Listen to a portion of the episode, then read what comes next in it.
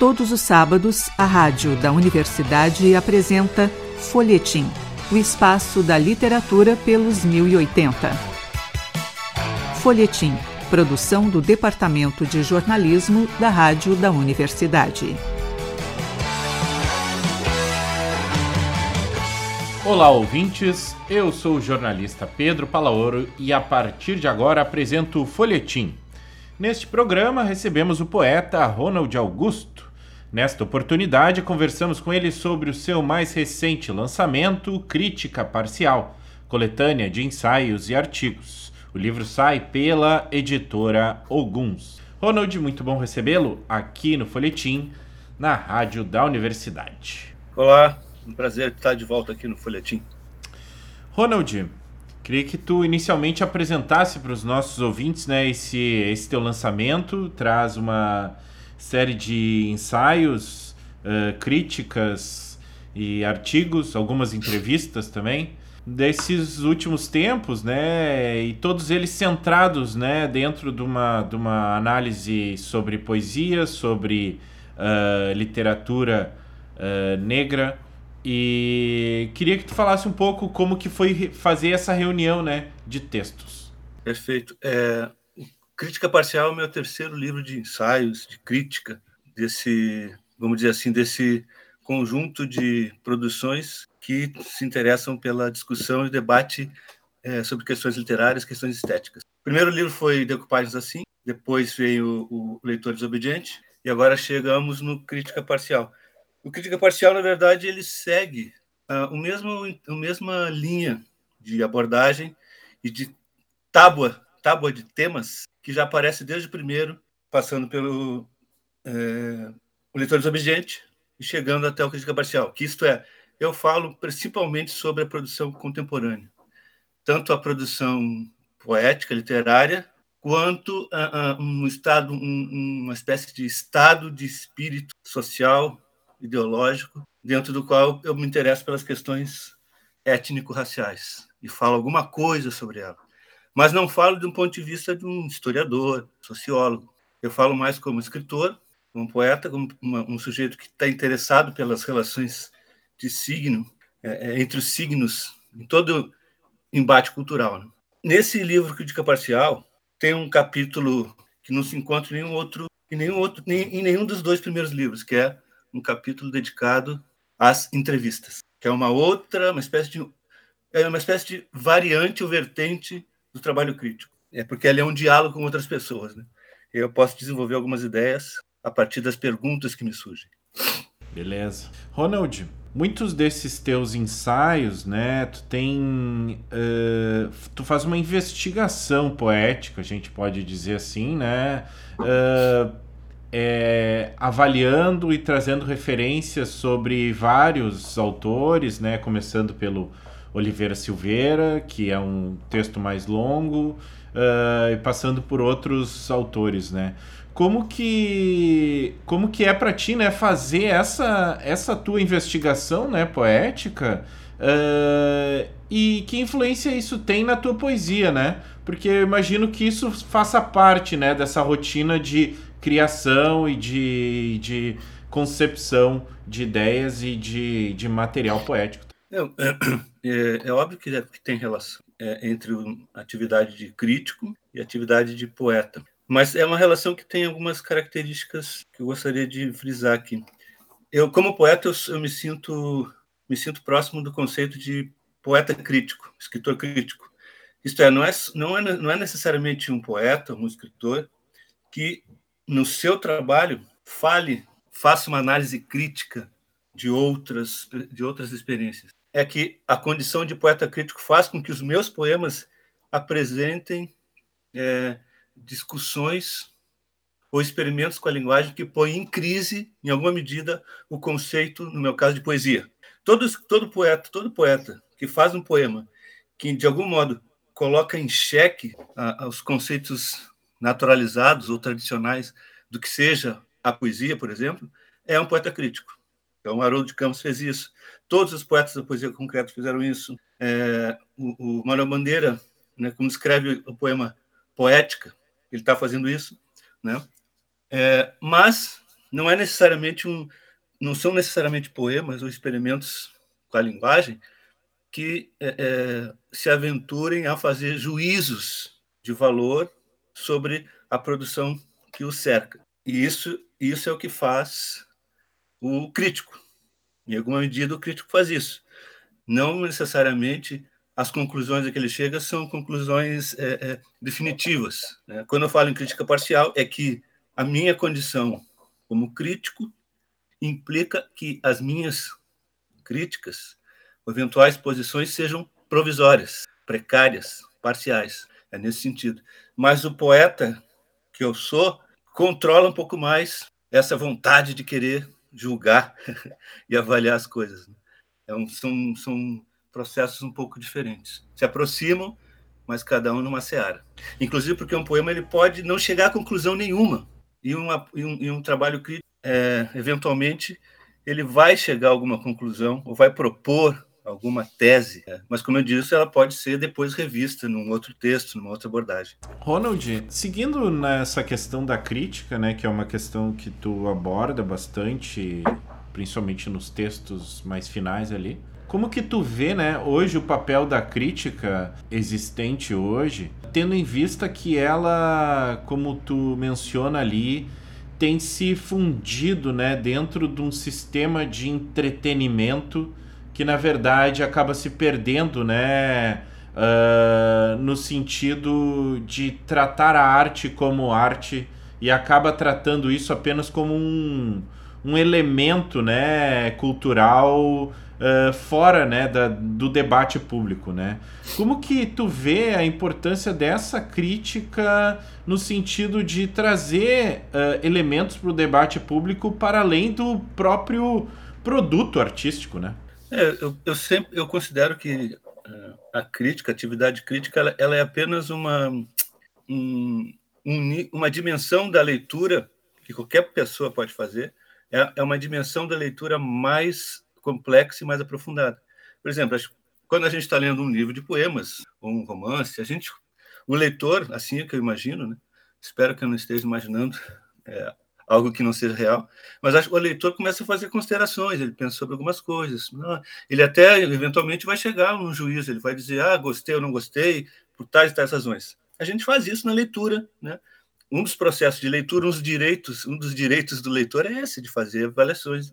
A crítica é só um passo além, porque a gente configura isso num texto, a gente escreve um texto, a gente argumenta, a gente desenvolve, é, tem que defender uma determinada tese sobre esse ou aquele objeto seja poético, seja romanesco, etc. Então, acho que a, a, crítica tem essa função, ela precisa, precisa existir crítica. Ao contrário do que muita gente diz, porque vê a crítica como algo que, que beira assim, a, a vingança, né? O, o, crítico é um sujeito mal-humorado. Eu cansei de ouvir isso também, nessa né? ideia de que o crítico é um escritor frustrado, um artista frustrado. Não conseguiu realizar alguma coisa, ele vai fazer crítica. Mas isso é uma visão simplista, né? E, e, e, que mostra também um lado terrível da produção artística, é o narcisismo.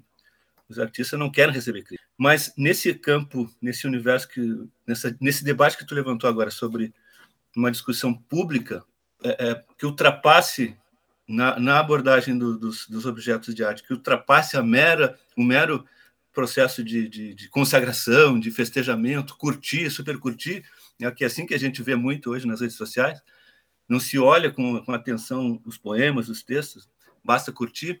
É, nesse, nesse momento, acho que é imprescindível que haja um trabalho de, de crítica. E, e há, é, eu não sou o único, felizmente, tem vários escritores, felizmente, hoje que escrevem, e, e espaços, principalmente no mundo das, das, da, do, da internet, com revistas eletrônicas, tem muita gente que escreve né, sobre outros escritores, sobre outros poetas. Tá? As revistas eletrônicas comprovam isso. Basta dar uma olhada lá no, na Sibila, por exemplo, Malarmagens, Zunai, tem um monte de outras. Pessoa, tem uma revista chamada Pessoa, que é produzida, acho que em Paraná, se eu não me engano. Enfim, tem muita gente fazendo isso. Ao contrário do que é, é, parece é, é se, se evidenciar pela massa muito grande de coisas que a gente vê sendo criadas e publicadas, parece que só se publica, só se escreve, só se cria só se tem produção criativa e, a gente acha que a gente supõe que não tenha uma produção crítica, mas tem. e ela é necessária. Ele ainda mais nessa época, como o, o, os editores do livro é, colocaram no release, numa época onde é muito difícil a gente aceitar o debate crítico, mas ainda se faz necessário a atividade crítica. Numa época onde a gente simplesmente se aferra às opiniões, às vezes sem nenhuma base factual, conceitual, é uma mera opinião, numa era onde isso prevalece muito mais do que o conhecimento, a crítica é importante que tenha um espaço nesse lugar, né? nessa discussão. Ronald, no teu livro, né, tu, além dessa, de, dessa questão aí que tu traz da crítica, tu também é, traz uma consideração sobre o, o, o poeta, uh, o escritor, editor, né? E a proximidade dele com o leitor, né? Com, com a sua versão né, de leitor.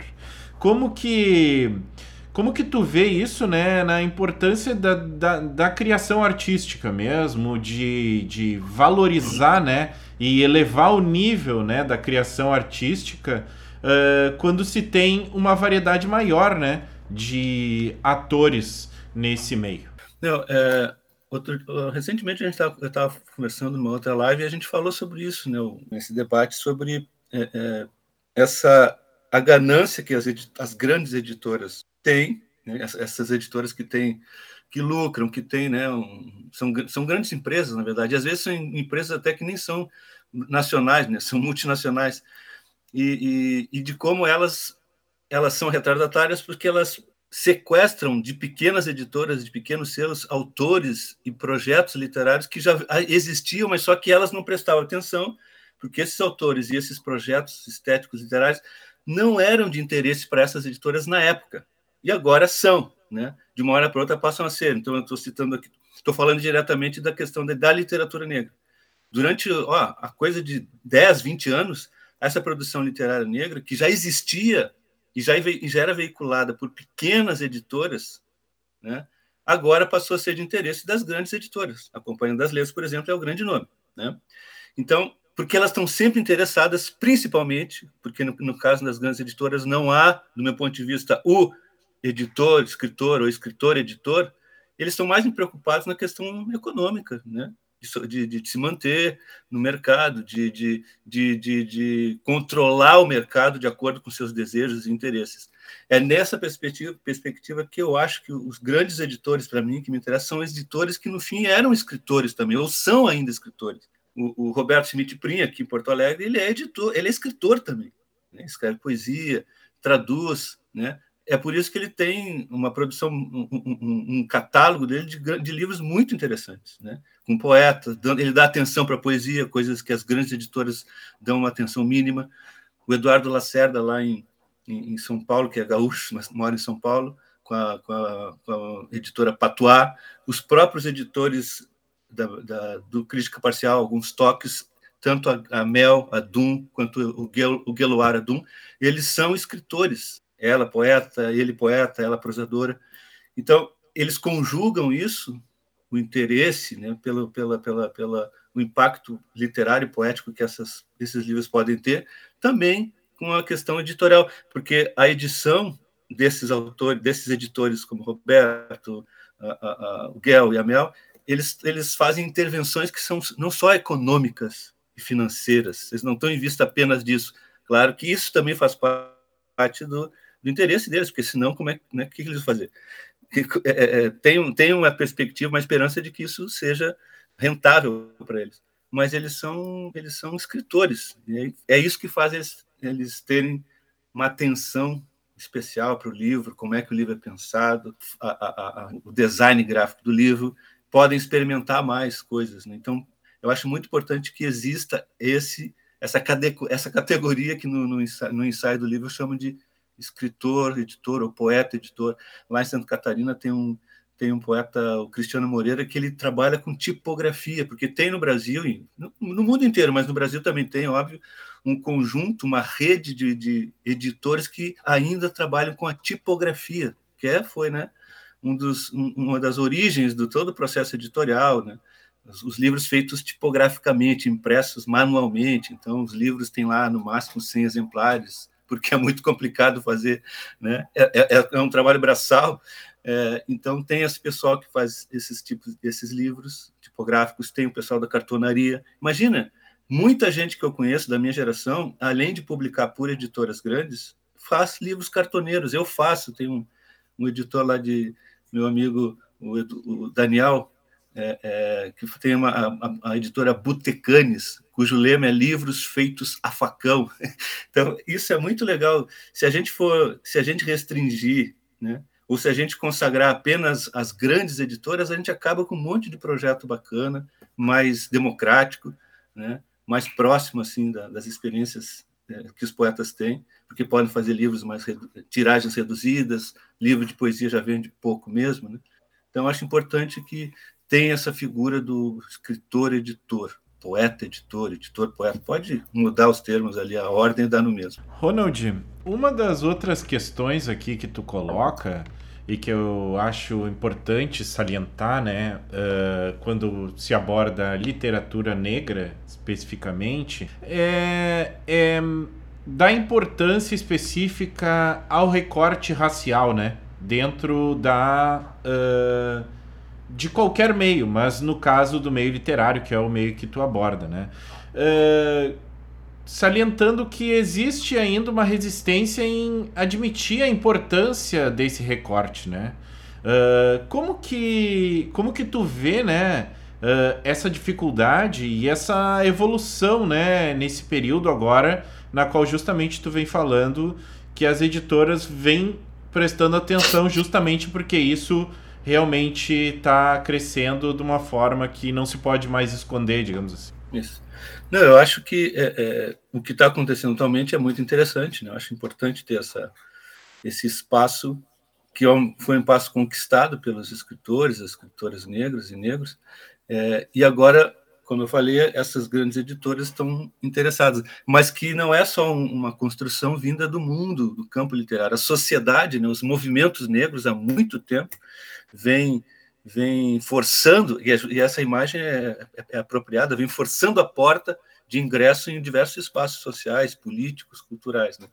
Então, a literatura, a discussão da literatura negra está nesse conjunto, não foram os escritores que abriram né, apenas isso.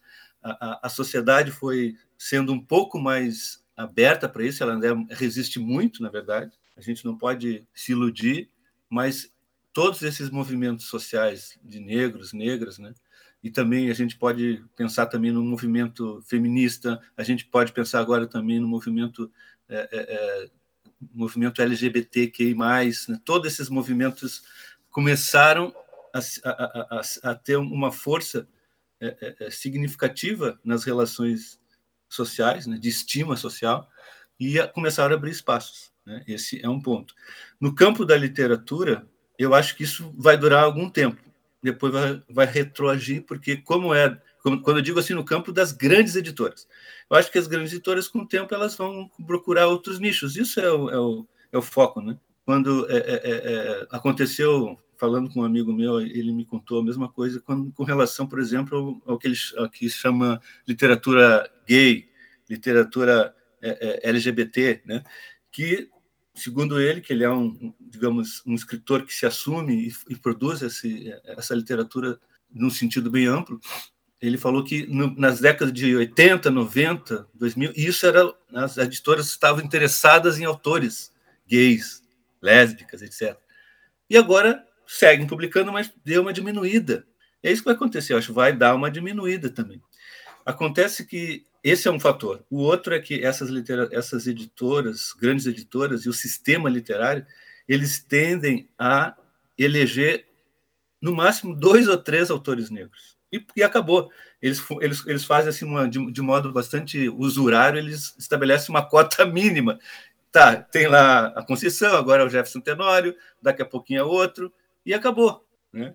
Esse é o problema. Né? Eles, eles concentram toda, toda a energia deles é, é, de divulgação, de, né, de interesse mais para alguns autores, como se, como se o sistema não tolerasse mais do que isso de autor negro. Tá bom, né? Como se fosse uma concessão. Tá bom isso, chega. É isso é o suficiente para vocês. Então isso a gente corre o risco disso estar acontecendo, né? Pode ser que eu esteja sendo um pouco pessimista, mas isso acontece, né? É, já aconteceu em outros momentos, em outras situações. Então, é, é, mas essa é a questão.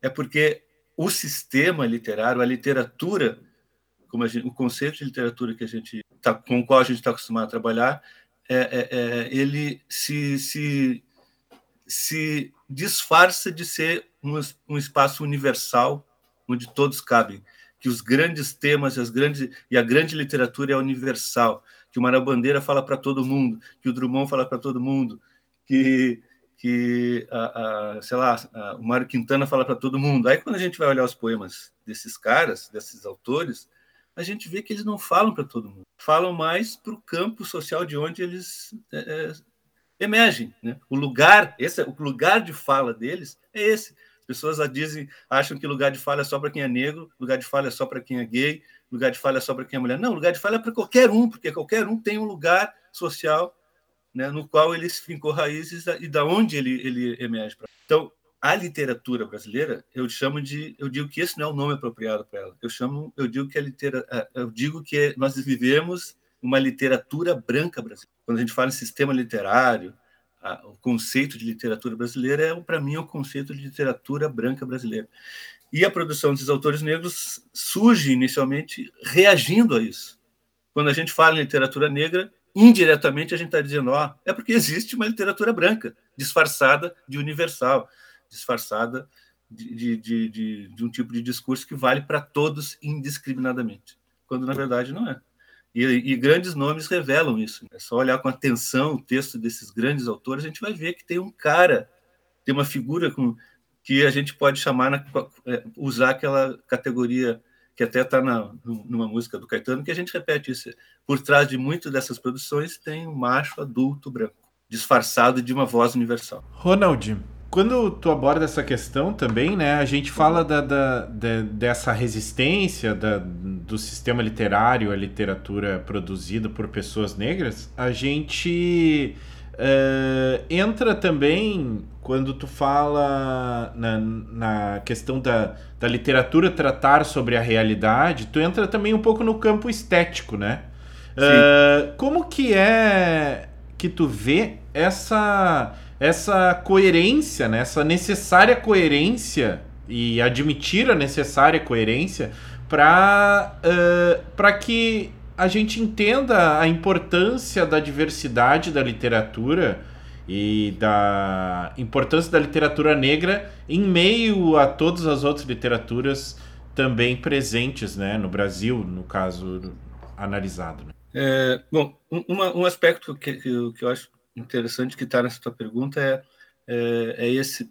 Eu, eu acho, um, eu tenho uma noção de que a literatura, a, a poesia e qualquer forma de arte, ela não é realista. Nenhuma obra de arte, para mim, que se preze que seja que, que tenha valor para mim em termos estéticos, sempre quando ela é realista para mim, ela perde muito da possibilidade que ela tem de, de apresentar é, é, o mundo como algo mais complexo, que de fato o mundo é mais complexo. E às vezes quando a gente quer fazer uma leitura mais realista, a gente a gente faz um retrato porque a gente não quer se afastar do mundo, não no sentido de fuga, a gente quer ver o mundo, acha que aquilo que a gente vê no mundo é de fato ele, mas na verdade aquilo é uma aparência, é como a gente vê o mundo. Então eu sempre entendo que qualquer forma de arte e literatura é algo da ordem mais da transfiguração, a gente transfigura, a gente recria do que a gente re repete, do que a gente é, é, usa, do que, do que a gente pensar usando um, um cara, a categoria da mimese, da imitação. Né? Toda arte imitativa acho que é um problema. A gente tem que pensar mais no termo de recriar o mundo. E aí que eu entro às vezes é essa é por aí que eu faço também a minha crítica, não só à literatura negra, mas à literatura feminista, qualquer literatura que tenha um compromisso político muito aferrado, porque essa literatura com compromisso político muito aferrado usa as formas criativas, no caso aqui eu estou falando literatura, como instrumento para querer mudar as coisas. E eu me recuso a qualquer tipo de instrumentalização da arte. A arte, para mim, ela tem uma autonomia relativa, né? E usar ela como instrumento é uma bobagem. Eu acho que, né, se quiser transformar o mundo, tem outros mecanismos mais eficientes do que a arte. Né? Isso que eu acho. Então, usar como instrumento é diminuir a potência, né? as potencialidades inventivas da arte. A arte ela é, ela é interessante, rica, porque justamente ela, ela, ela não é imitativa do real. Ela faz do real é, é, é, se, se, materializar nas produções, no poema, na, no cinema, numa canção, de um jeito que surpreende a gente. Então, eu, eu, eu, eu sou muito defensor e vou defender sempre essa produção de escritoras escritores negros, mas eu, eu sempre vou chamar atenção para aqueles escritores, escritores e aquelas escritoras negros e negras que têm um trabalho inventivo, onde a gente lê o poema dele e, não, e, e, e, dele ou dela e a gente não chega à conclusão, ah, sim, aqui está um poema que fala sobre contra o racismo, né? A gente quer essa coisa, a gente quer uma relação com a literatura atualmente, eu acho muito próximo do bomocismo. Ah, o poema tem que dar, tem que ser alguma, a obra de arte tem que dar alguma resposta para os nossos problemas e salvar a gente, salvar a gente da, da, das desgraças e das barbaridades. Para mim, a arte não salva. Ela faz outras coisas. Salvar não. Ronald, infelizmente nosso tempo está se esgotando. E antes de terminarmos, gostaria que tu deixasse para os nossos ouvintes informações sobre onde eles podem conseguir o teu livro, onde eles podem pedir autógrafos e entrar em contato. Legal.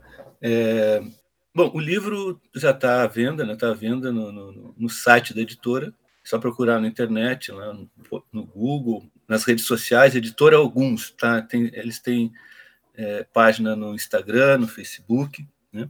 Então entra lá, vai, vai ter o link para ir chegar na lojinha do, do, da editora e pode comprar o meu livro e outros livros da editora alguns, uma editora preta de autores, de editores e autores pretos.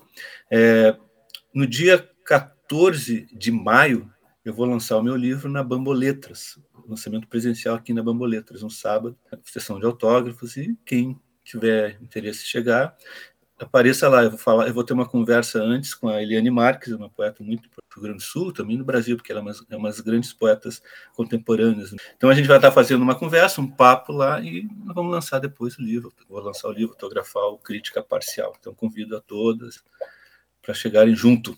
Beleza. Muito obrigado, Ronald. Falou. Hoje no Folhetim recebemos o poeta Ronald Augusto e conversamos com ele sobre o seu último lançamento, Crítica Parcial, obra que está saindo pela editora Oguns. Para ouvir e compartilhar todos os nossos programas, acesse o site urgs.br barra rádio. Eu sou Pedro Palaoro e a apresentação e edição deste programa foram minhas. A produção foi de Débora Rodrigues. O Folhetim volta na próxima semana a todos os ouvintes, desejamos uma semana de ótimas leituras.